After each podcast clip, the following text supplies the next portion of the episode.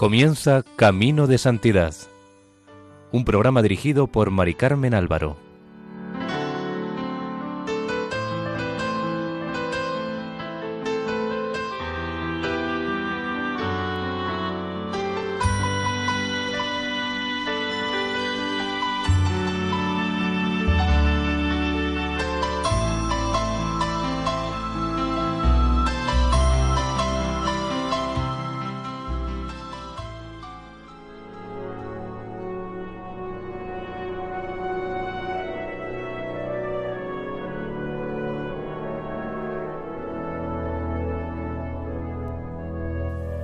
Bienvenidos a Camino de Santidad. El equipo del voluntariado de Radio María en Castellón, Nuestra Señora del Lledó, les ofrece el quinto y último capítulo dedicado a la vida del Padre Agustín María del Santísimo Sacramento, Carmelita Descalzo, conocido en el mundo como Hermann Cohen.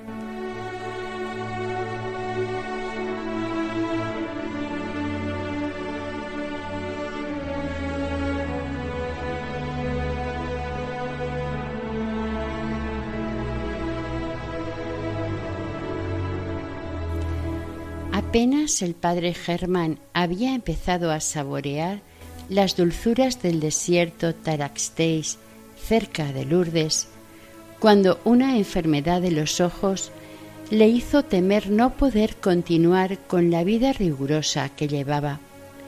El médico del pueblo exigió que fuera a Burdeos a consultar a un especialista. Allí le prescribieron reposo absoluto del cerebro, alimentos más sustanciosos, calzarse con zapatos forrados para conservar el calor de los pies y mitigar el rigor de la regla. Cuenta después que el oculista los encontró en un estado en extremo alarmante. Tenía hundimiento de las pupilas, nebulosidades y tinte grisáceo en el fondo del ojo. La ciencia llama a esto glaucoma. Ningún remedio podría impedir que sobreviniera una inflamación en cuyo caso habría que recurrir inmediatamente a la escisión del iris, lo cual tampoco era garantía de curación. Ya no podía soportar ni la luz de una bujía. Entonces se le sugirió hacer una novena a Nuestra Señora de Lourdes, que se había aparecido hacía diez años, en 1858, en la gruta de Masabiel, la cual había curado milagrosamente a varias personas enfermas de ceguera. Así las cosas, decidió ir en peregrinación a Lourdes para pedir a la Virgen María la curación que la ciencia humana parecía impotente para darle. Él mismo la dio a conocer en una carta que escribió a las cinco cofradías de acción de gracias que había fundado. Decía, entre otras cosas, Queridos amigos en Jesucristo, acabo de recibir un nuevo testimonio del cariño de la Santísima Virgen para con sus hijos, y el corazón me desborda de júbilo al ponerlo en conocimiento de ustedes. Desde hace un año se me iba debilitando cada día la vista, fatigada por el trabajo. Tenía una oftalmía tan grave que la obediencia me mandó ir a Burdeos a fin de consultar a un célebre oculista. Seguimos con la carta. Esta proposición me agradó mucho más que la perspectiva de una operación quirúrgica cuyo resultado estaba lejos de ser seguro me acordé que hacía veintidós años María me había obtenido del Dios de la Eucaristía una curación infinitamente más importante que la de los ojos corporales, librándome de la ceguera judaica, que más tarde, por su intercesión, sacó de las tinieblas de la sinagoga a varios miembros de mi familia que hace trece años, por su intercesión ante su divino Hijo, obtuvo en el lecho de la muerte la salvación de mi madre, no bautizada aún, y pensé que, siendo estos prodigios de orden espiritual mucho más difíciles de obrar que el de una curación en el orden corporal, no debía vacilar en esperar de su bondad tan misericordiosa el beneficio. La novena se empezó el 24 de octubre, fiesta del Arcángel San Rafael, el cual curó también de su ceguera a Tobías. Cada día me bañaba los ojos en el agua saludable sacada de la gruta milagrosa y todos los días pedía por mi curación a la Virgen Inmaculada y conmigo gran número de santas almas. El sexto día de la novena fui a pie desde nuestro convento de Bagnères a Lourdes. En Bagnères ya había experimentado cada día de la novena un alivio en la vista, y esto en el instante en que el agua de la gruta me penetraba en los ojos. Tuve el cuidado de hacer comprobar la mejoría cada día al médico, quien podía ver que la congestión de los ojos disminuía gradualmente y sin embargo no empleaba más remedio que el agua milagrosa. El último día de la novena fiesta de todos los santos, encontrándome en la gruta misma y cerca del manantial, no sentí ya ninguno de los síntomas del mal. Desde entonces escribo y leo tanto como quiero, sin lentes ni precauciones, sin esfuerzo ni fatiga, y he podido continuar con la vida eremítica en nuestro querido desierto. En una palabra, estoy radicalmente curado y estoy íntimamente convencido de que esta sanación es un milagro debido a la intercesión de la Santísima Virgen. El 12 de noviembre el padre volvía a Lourdes para celebrar una misa de acción de gracias por su curación. En dicha misa se cantaron cánticos cuyas suaves melodías le había inspirado al padre Germán el amor por el Santísimo Sacramento y dijo ¿Qué daré yo a cambio al Señor? Después suplicó a sus oyentes que le ayudaran a pagar la deuda contraída. Estaba emocionado y no ocultaba sus sentimientos, descubriendo su corazón, haciendo respirar a los oyentes el milagro y el ardor de su agradecimiento.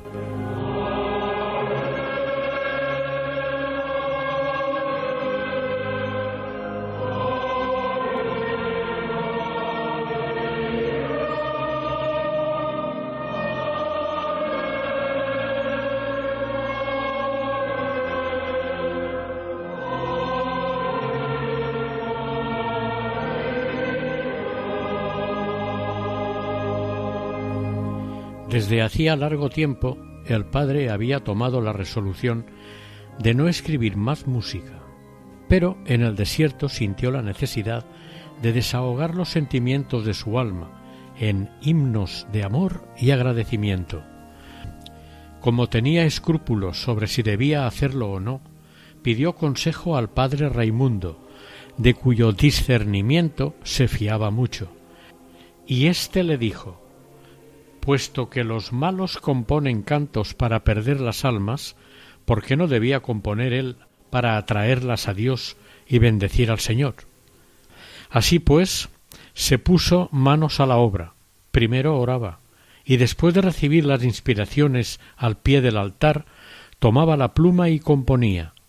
De este modo nació una colección de cánticos que tituló El Tabor nombre que simbolizaba admirablemente el estado de su alma. A la superiora de la Visitación de Santa María de París le escribió el 18 de noviembre de 1868. He sido colmado, inundado de gracias durante mi estancia en la soledad. En ninguna parte he hallado con tanta facilidad a Dios. En ninguna parte lo he sentido tan cerca. Jamás he saboreado las alegrías de la vida religiosa en grado tan elevado.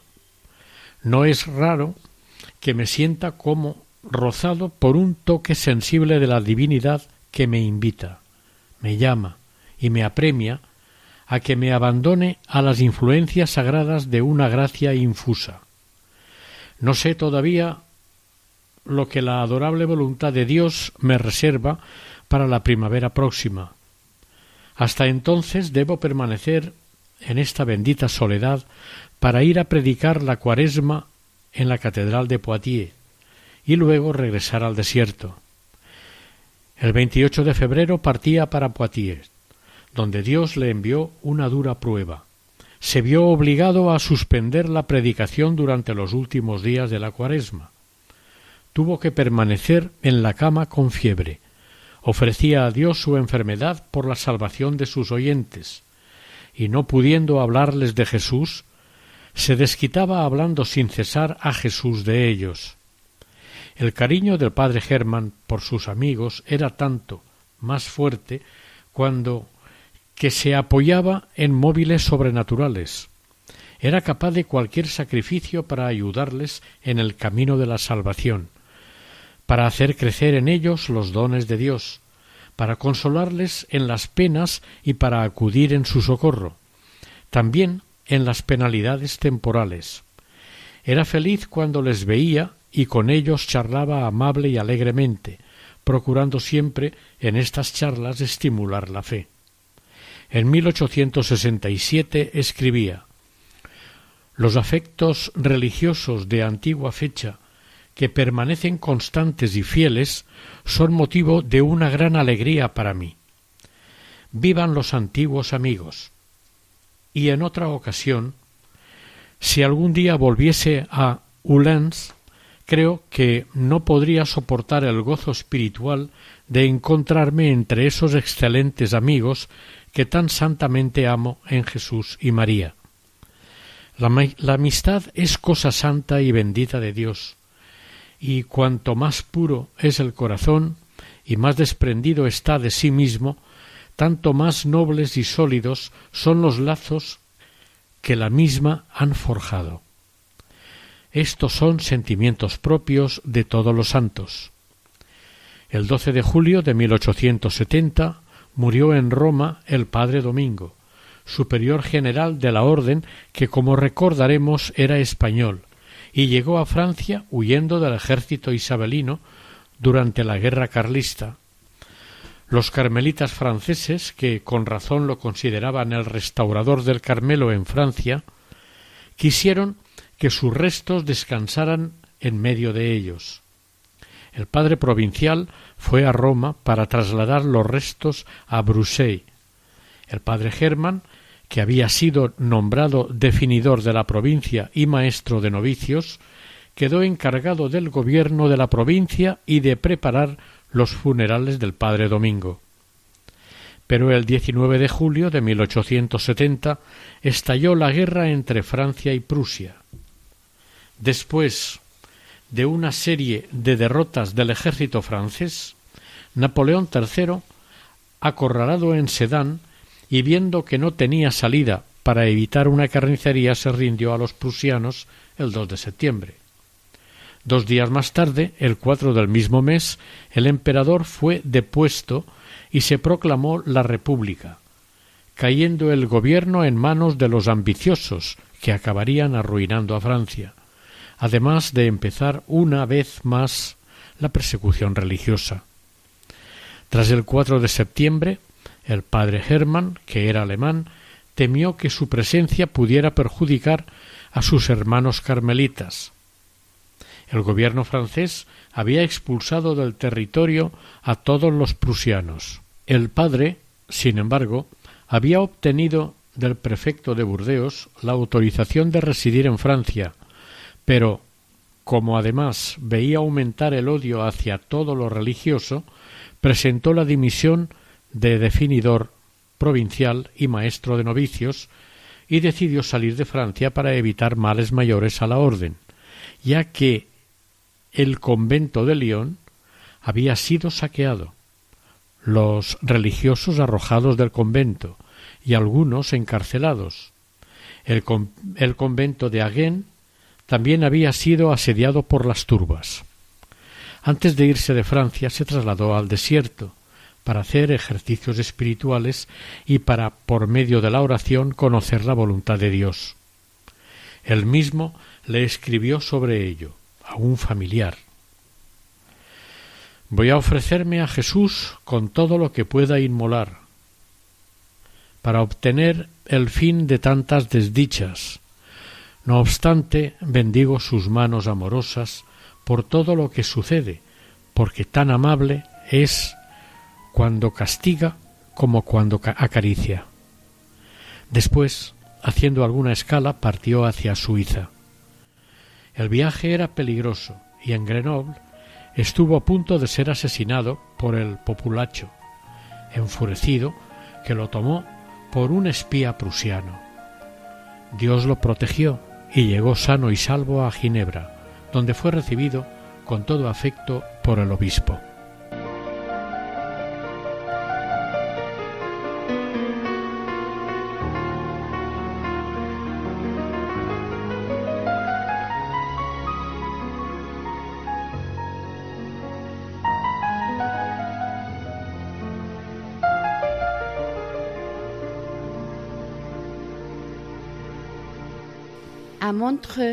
Pueblecito protestante a orillas del lago Alemán, iba llegando muchedumbre de mujeres, niños y ancianos exiliados franceses que iban huyendo de la invasión y de las locuras revolucionarias. Todos estos fugitivos necesitaban ayuda espiritual, pero la Iglesia católica más cercana, la de Bedvey, estaba a unos ocho kilómetros de distancia y en aquellos tiempos que había que ir muchas veces a pie, costaba llegar algo más de una hora. Monseñor Memillot pidió al padre que ayudara a estas gentes que no tenían sacerdote católico. Tampoco tenían iglesia, pero el padre se agenciaría una capilla que abrió el 7 de octubre. En Montreux se entregó por entero a su nueva misión, predicando, visitando enfermos y hasta dirigió en alemán unos ejercicios a unas religiosas. La situación de Francia le preocupaba mucho. Era su patria adoptiva, en la que Dios le había llamado a la fe, al bautismo y a la profesión religiosa. La amaba tanto o más que a su patria de nacimiento. Así es que cada día dirigía sus oraciones al cielo para apaciguar la cólera divina y pedirle que devolviera la paz a la Francia de su corazón. También temía por su querido sobrino, aquel que tanto había sufrido por mantener su fe católica. Estaba destacado como guardia móvil en los alrededores de París, dispuesto a defender la capital. El padre Germán lo encomendaba con frecuencia a Dios. A mediados de noviembre, Monseñor Mermillot llamó al padre Germán a Ginebra. Gran número de prisioneros franceses habían sido internados en Prusia y no tenían nada. Bastantes de ellos estaban enfermos y todos carecían de atención religiosa. El bueno del obispo había intentado por todos los medios socorrerles y enviarles sacerdotes franceses para atenderles, pero Prusia se negaba a dar su permiso. Monseñor Mermillot pensó que el padre Germán, por su nacimiento, por los éxitos de su predicación en Berlín y porque era conocido de la reina de Prusia, sería probablemente aceptado. El padre Germán en principio aceptó, pero siempre que lo autorizaran sus superiores. El definidor general, convencido de que el padre general aprobaría aquella nueva misión, autorizó a nuestro venerable a que acudiera a Prusia. El 24 de noviembre, fiesta de San Juan de la Cruz, en aquel entonces, hasta que dicha fiesta fue pasada al 14 de diciembre, al salir el padre de Montreux pronunció estas proféticas palabras Alemania será mi tumba. Por lo que había hablado con alguno de sus compañeros hacía varios meses que el padre tenía el presentimiento de que su fin estaba próximo. Al partir, el padre Germán escribió Me pongo en camino bajo la protección de Jesús, María y José. Cuántos consuelos quisiera llevar a los pobres prisioneros que se hallan en espantosa miseria. La providencia divina ha tomado previamente las disposiciones necesarias para reemplazarme en el servicio religioso de Montreux, pues ahora hay dos sacerdotes franceses en la localidad. Al llegar a Berlín, el padre consiguió que se le nombrara capellán de Spandau, a catorce kilómetros de Berlín, donde había cinco mil trescientos prisioneros hacinados en un antiguo acuartelamiento. El campo de concentración aún no existía. El párroco quiso que se hospedara en su casa. El padre Germán encontró a los pobres soldados franceses hundidos en la miseria. Les habló de Francia, les animó a ofrecer las penalidades a Dios por la salvación de su patria. Les habló del alma, de la necesidad de reconciliarse con Dios. Les dijo que había llegado hasta ellos para ayudarles en sus necesidades y confortarles, les pidió que fueran a encontrarse con él en la casa parroquial y que le expusieran sus deseos y necesidades. Al poco de llegar al acuartelamiento recibió cajas con ropa de paisano y ropa blanca y las distribuyó inmediatamente captando pronto la confianza de los pobres prisioneros. El 12 de diciembre escribió a su cuñada esposa de su hermano Alberto, que los prisioneros ya empezaban a pedir la confesión. El buen Dios se complacía en darle trabajo continuamente. El 22 de diciembre le escribe también sus ocupaciones y alegrías. Los prisioneros me asedian desde las ocho de la mañana hasta la noche. Me entregué a ellos y están usando de mí todo lo que pueden y me usarán hasta consumirme. Tienen permiso para venir a la rectoría, de modo que cuando no vienen por su alma, vienen para exponerme las penalidades y padecimientos de sus cuerpos, ateridos por el rigor del frío. En fin, debo decir que me devuelven con creces el amor que les demuestro. Tenemos aquí, como decía, unos cincuenta soldados por día que solicitan la confesión y la comunión. El frío era intenso y el padre sufrió mucho con él. El padre capuchino Enrique de la Villerie fue testigo de los últimos trabajos y de los instantes finales de su sacrificio. Él escribió la carta siguiente a la hermana del padre Germán cuando éste hubo fallecido estaba encargado de los cuidados espirituales que se debían dar a unos seis mil prisioneros. Como todos no cabían en la iglesia, cada día se conducía a una compañía de quinientos. El padre les predicaba y durante el día confesaba de treinta a cincuenta prisioneros. Tales predicaciones diarias en una iglesia muy fría y las largas permanencias en el confesionario de la misma iglesia agotaron considerablemente al padre. Además, el tiempo de que podía disponer durante el día lo dedicaba a la visita de los lazaretos, en los que había muchos enfermos, principalmente de viruelas, unos trescientos. El padre también estaba encargado de la distribución de socorros a nuestros compatriotas cautivos, lo que desempeñaba con admirable celo. No tenía ni un momento para él.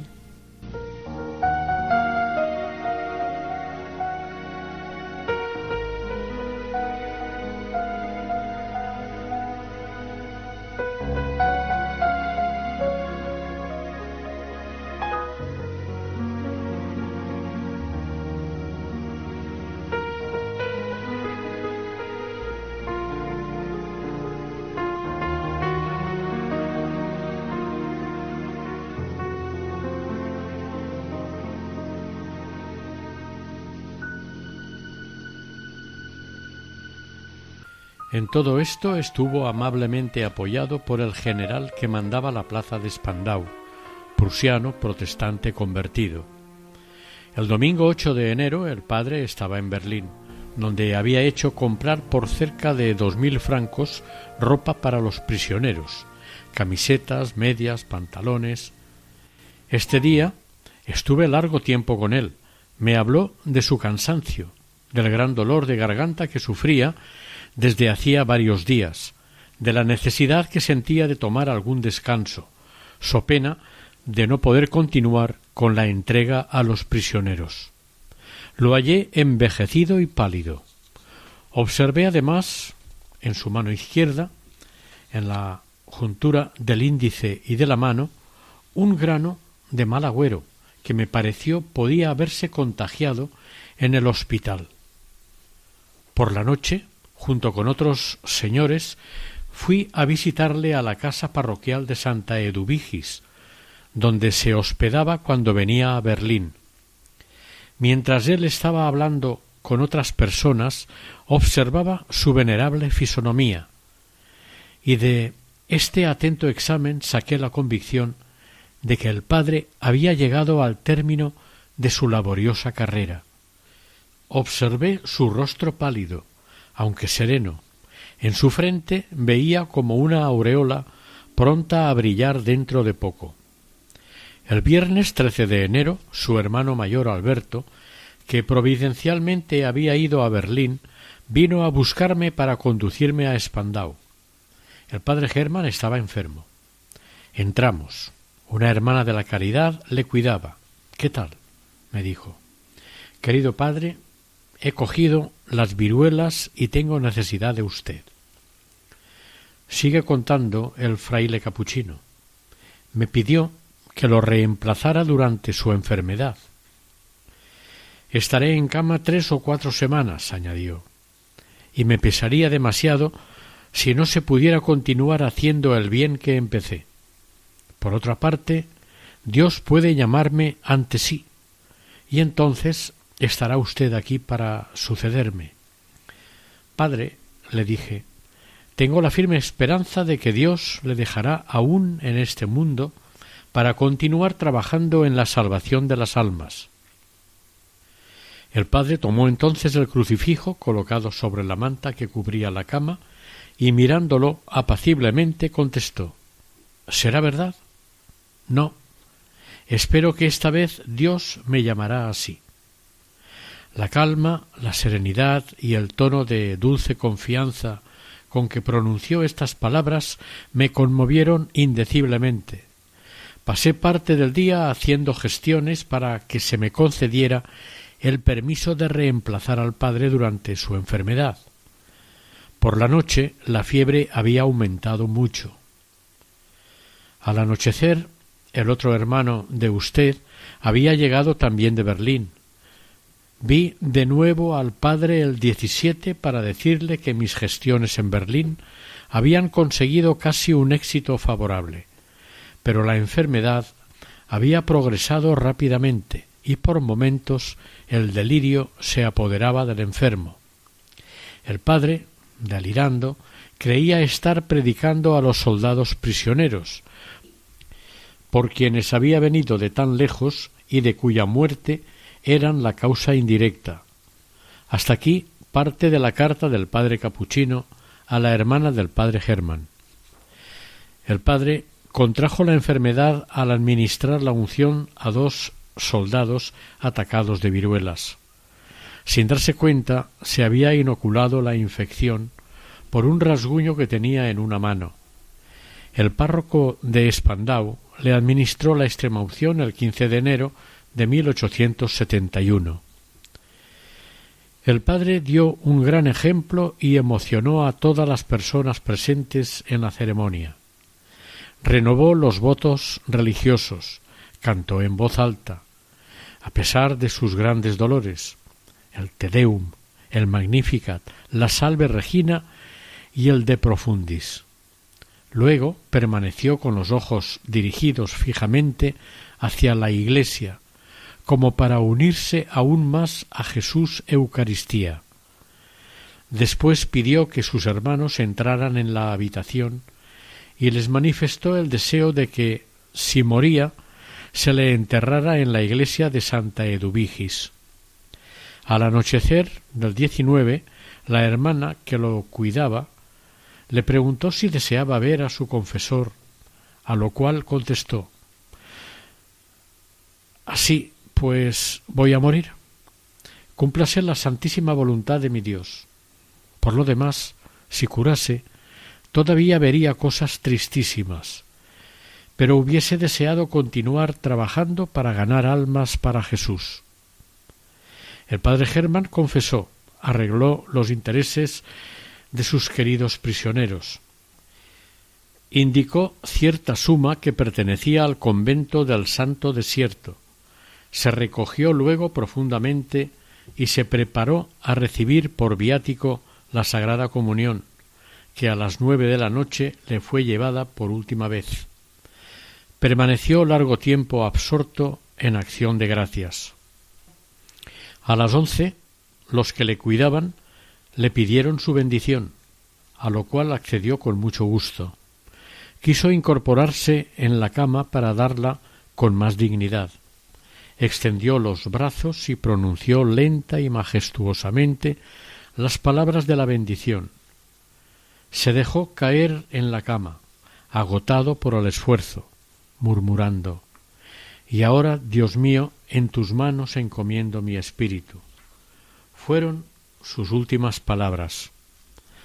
A la mañana siguiente, hacia las diez, hizo un ligero movimiento y algunos minutos después el padre Germán se había dormido dulce y santamente en los brazos del Dios por el que su corazón no había cesado de latir desde el feliz instante en que lo había conocido.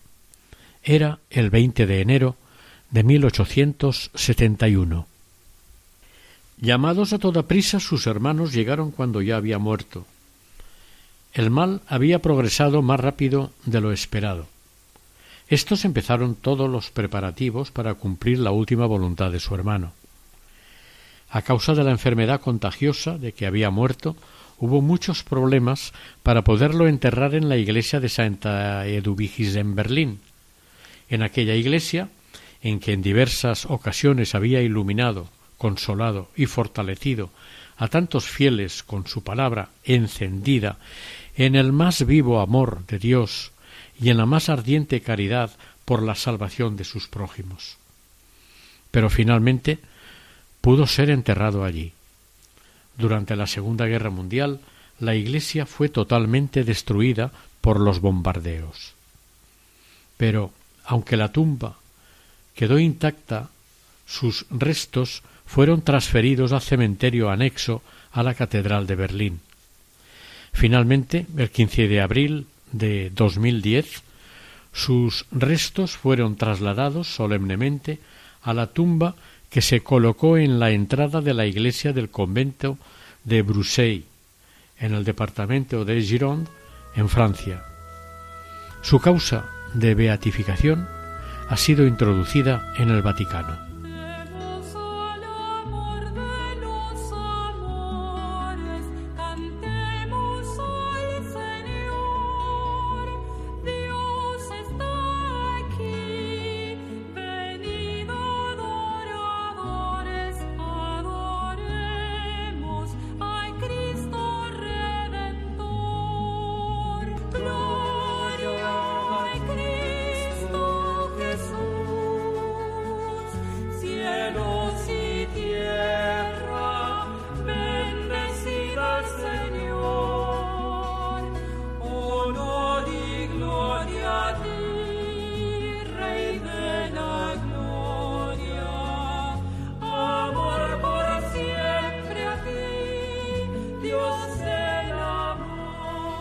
Ahora pasaremos a resumir un poco su espiritualidad y a contar algunos sucesos que le ocurrieron. El padre Germán pasó casi toda su vida religiosa dedicado a la predicación en muchos lugares de Europa, y Dios bendijo casi siempre su palabra, coronando su predicación con la conversión de los pecadores. Sin embargo, si se juzga conforme a las reglas de la oratoria, no era precisamente un orador, ya que carecía por completo de la elocuencia humana que cautiva, que fascina a los oyentes, uniendo la gracia de la palabra y la del gesto. Pero si el padre Germán no tenía la elocuencia humana, sí que tenía en grado sumo la del apóstol, ya que conmovía los corazones y los pecadores, al salir de la iglesia, pensaban más en sí mismos, en la situación de su alma, que en el orador que tan profundamente les había conmovido. El amor del padre Germán a Jesucristo le llevaba una y otra vez a expresarlo con palabras apasionadas, encendidas como en una ocasión. Cuando miro un crucifijo y contemplo a mi Salvador clavado en un patíbulo de infamia, con los brazos extendidos, la cabeza inclinada hacia nosotros, el corazón ampliamente abierto, me parece oír estas palabras. Extendí todo el día y noche mis manos hacia mi pueblo, que no quiere creer en mí. ¿Qué es lo que debía hacer y que no haya hecho por mi viña? Señor, ¿por qué esos raudales de sangre que derramas de tus manos, de tus pies, de tu frente coronada de espinas y de tu corazón atravesado por la lanza? Y Jesús me respondió La sangre que derramé en Getsemaní, en la columna del pretorio, y que derramé hasta la última gota clavado en la cruz, por tus hermanos la vertí, para rescatarlos, para reconciliarlos con mi Padre. La derramé para abrirles el cielo, para pagar su deuda a la justicia eterna y para lograr su amor. Me dijo, si supieras cuánto amo a los hombres, me humillé a mí mismo, me hice esclavo y fui obediente hasta la muerte, y muerte de cruz, únicamente para conseguir el amor de los hombres. Ello es el único fin de mi encarnación, de los trabajos inmensos de mi redención, de los dolores infinitos de mi pasión, como es asimismo el objeto de mi inmenso amor en la Eucaristía. Sí, si todas las mañanas continúo derramando mi sangre sobre el altar a la hora del sacrificio, es para probarles que los amo y también para enseñarte a amarlos por ti mismo y a que los ames como los he amado yo. El padre Germán dijo Ah, Señor, sí, yo te amo en la Eucaristía, y puesto que tanto amas a los hombres, dame un corazón y una gran caridad para amarlos del mismo modo. Sí, es preciso que los ame tanto que no puedan resistirme de ninguna manera. Señor, me darás palabras que los conmuevan, palabras que los conmuevan a compasión. Es pues necesario que los salve por ti, por tu gracia todopoderosa. Cuando en 1859 fue a Wilbat, a petición de su anciano padre, quedó muy impresionado cuando se le condujo a una especie de sala grande, que lo mismo servía para la celebración de los oficios católicos como para el culto protestante. Después de haber celebrado la misa con mucho dolor y crecido amor por Jesús, preguntó al cura en qué sitio reservaba las formas consagradas. El pobre sacerdote lo condujo con tristeza a una casa vecina, le hizo subir al tercer piso y allí, dentro de un vulgar armario, le descubrió el copón que encerraba el cuerpo de Jesucristo. Al ver esto, las lágrimas se escaparon de los ojos del padre Germán, quien se arrodilló y pasó varias horas llorando y llorando, sin que se le pudiera consolar ni hacerle salir de aquel lugar. El cura después le informó de que la pobreza de los católicos no les permitía levantar un altar a su Dios. Al marcharse de la ciudad, el padre Germán dio esperanzas al pobre sacerdote de que algún día se pudiera levantar un nuevo templo a Jesús. Algunas semanas después estaba predicando en Ginebra. Los fieles se apretujaban en torno al púlpito y no pocos aún recordaban al célebre y joven pianista. Allí les contó, con los ojos llenos de lágrimas, lo que había visto en la ciudad de Alemania y en qué sitio había encontrado a la adorable Eucaristía. Apenas había entrado en la sacristía cuando se le presentó una señora y le dijo Padre, vuelvo de tomar las aguas y regreso a Francia con mi hijo, pero sus palabras me han conmovido. Sírvase indicarme la ciudad en que el Santísimo Sacramento se haya desprovisto de casa, pues yo soy rica y con la gracia de Dios creo que podré mandar construir una iglesia. Feliz el padre le dio todos los informes y al poco tiempo recibía una carta del cura de Wilbat en la que le anunciaba que su iglesia se estaba construyendo. Como hemos podido ver en todos estos capítulos, el padre Germán era un enamorado de la Eucaristía. Entre otras muchísimas cosas dijo sobre ella. La Eucaristía, reto a quien quiera que me encuentre resguardo más confortador y tranquilizador que la Sagrada Eucaristía contra la muerte. Por mí sé decir que no conozco ninguna. Es una prenda que me basta y no quiero otra. El que ha dicho mi carne es verdadera comida y el que coma de ella vivirá para siempre, dijo también el cielo y la tierra pasarán, pero mis palabras no pasarán. Y estas palabras no han fallado, palabras en las que me apoyo para desafiar a la muerte. Oh muerte, ¿dónde está tu victoria? ¿Dónde está tu aguijón? Ya no puedes contra mí la Eucaristía me ha rescatado de tus garras. Este amor a la Eucaristía se traslucía en todos los sermones del padre Germán, en todas sus cartas y hasta en sus conversaciones familiares. Sentía también predilección particular por el misterio de la infancia de Jesús y una vez le escribió a Sor María Paulina Deseo que el niño Jesús le abrase de su amor de tal modo que le reduzca a cenizas el corazón. Este niño tan bueno nos ha trastornado en verdad el juicio y nos ha vuelto locos por él.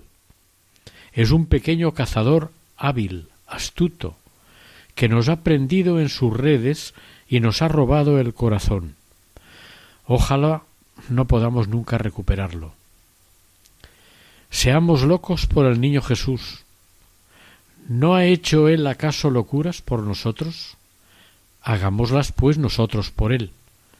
Y el padre Raimundo, su antiguo maestro de novicios, escribía en 1874.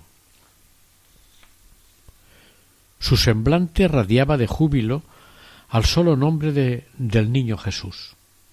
Tenía la locura del amor de Jesús también amaba tiernamente a María. Al empezar la predicación de un mes de María, el Padre dijo que los nombres de Jesús y María sean benditos para siempre. Jesús y María me han atraído hacia sí. María me ha conducido a Jesús. María me ha dado a Jesús. Ella me ha dado la Eucaristía, y la Eucaristía me ha robado el corazón y la Eucaristía ha proyectado dentro de mí un atractivo tan maravilloso que no he querido vivir más que para Jesús y María, y a Jesús me di en la orden de María, y así me hice religioso de María y sacerdote de Jesús. El padre Germán hizo cuanto pudo durante su estancia en Inglaterra para acrecentar la devoción a la Santísima Virgen. Cuando daba cuenta de estos adelantos, él procuraba pasar inadvertido, y atribuía toda la gloria de ello al cardenal Bisseman y a los padres jesuitas. Los católicos en Inglaterra, no obstante permanecer fieles a la fe, no se atrevían a expresar su devoción a la Eucaristía, así como su fidelidad al Papa, por miedo a las burlas de los herejes. Pero el miedo era sobre todo a expresar la devoción a María. No se atrevían a hablar de ella. En las iglesias católicas no se veía ni una sola imagen de María. Fueron los jesuitas quienes en 1845 pusieron la primera imagen de la Inmaculada Concepción en Londres. Dijo el padre Germán Sé muy bien que algunos quisieran, a causa del carácter naturalmente más frío de la nación inglesa, aconsejar a los católicos cierta reserva en su devoción a María, como si fuese otra cosa en lugar de María quien debiera aplastar todas las herejías, como si hubiese algún peligro en excederse en lo que Dios mismo se excedió, ya que, en resumida cuentas, el amor de los católicos por María podrá jamás elevarse hasta darle gloria tan sublime como aquella en que Dios la ha colocado? Sigue diciendo el padre Germán. El padre Faber, que fue el más grande escritor ascético de nuestro siglo, el padre Faber, que fundó el célebre oratorio de San Felipe en Londres, escribió como testamento a los católicos las últimas palabras siguientes.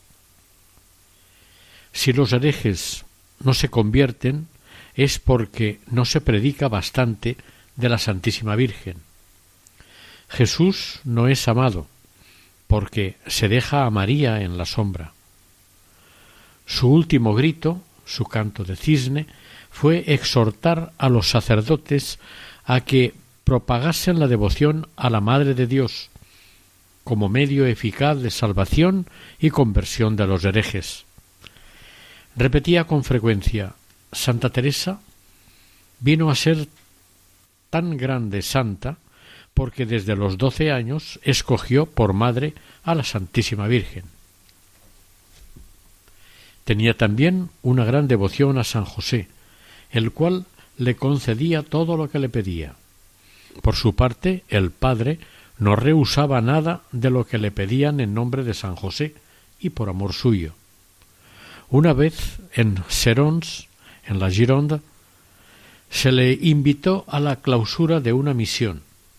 El párroco le pidió que predicara, pero nuestro venerable a pesar de la insistencia, no aceptó. El párroco le comentó su disgusto al padre Carlos, que había predicado la misión, y éste le dijo No se desanime y renueve la petición en nombre de San José. Ya verá usted cómo no se la niega. En efecto, hecha la petición en el nombre de San José, fue aceptada por el padre Germán de inmediato, por su parte, San José tampoco le rehusaba nada a su fiel devoto, y cada año, el día de su fiesta, le daba la alegría de acercarle a algún gran pecador, hasta entonces rebelde a las invitaciones de la gracia.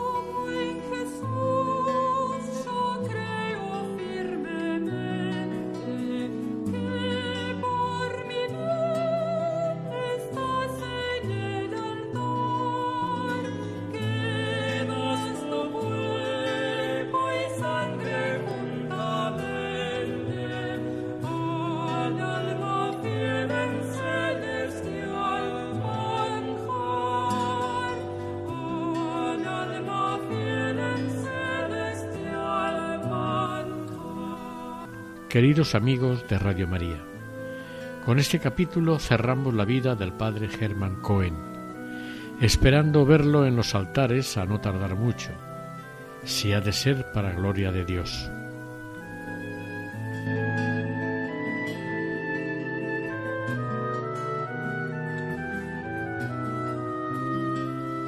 Les ofrecemos seguidamente la oración para obtener la beatificación del Padre Agustín María, del Santísimo Sacramento de la Orden Carmelita Descalzos, conocido como Padre Germán Cohen.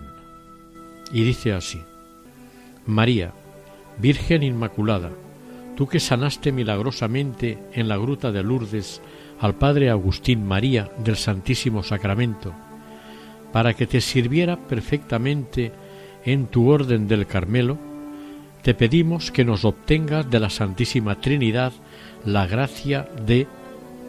Aquí se hace la petición. Por la intercesión y los méritos de tu fiel servidor, que no conoció nada más delicioso que sufrir por Jesús y que vio realizada su petición de no pasar un instante de su vida sin sufrir para complacerlo para su servicio y para su gloria. María, Madre de la Eucaristía, te pedimos que nos obtengas la glorificación de este gran convertido por la Santa Hostia Redentora.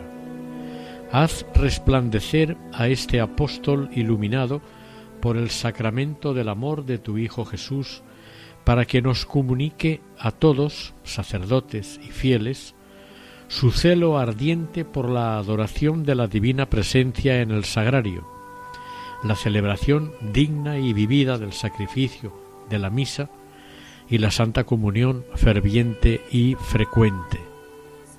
Promueve así en toda la tierra, muy especialmente entre tu pueblo de Israel, el triunfo del reino eucarístico del Hijo de David, el pan vivo bajado del cielo, a tu seno virginal.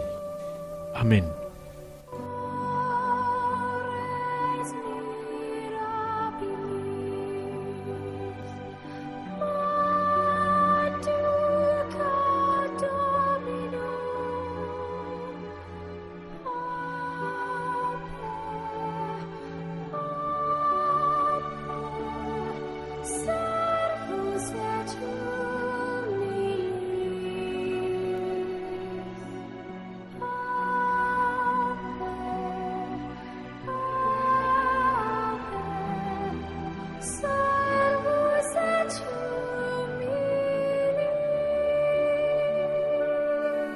Les acabamos de ofrecer dentro del programa Camino de Santidad el quinto capítulo y último dedicado al Padre Agustín María del Santísimo Sacramento, Carmelita Descalzo, conocido en el mundo como Hermann Cohen. Para contactar con nosotros pueden hacerlo al siguiente correo electrónico camino de santidad Este programa ha sido realizado por el equipo Nuestra Señora del Lledó del voluntariado de Radio María en Castellón. Gracias por su atención y que el Señor y la Virgen les bendigan.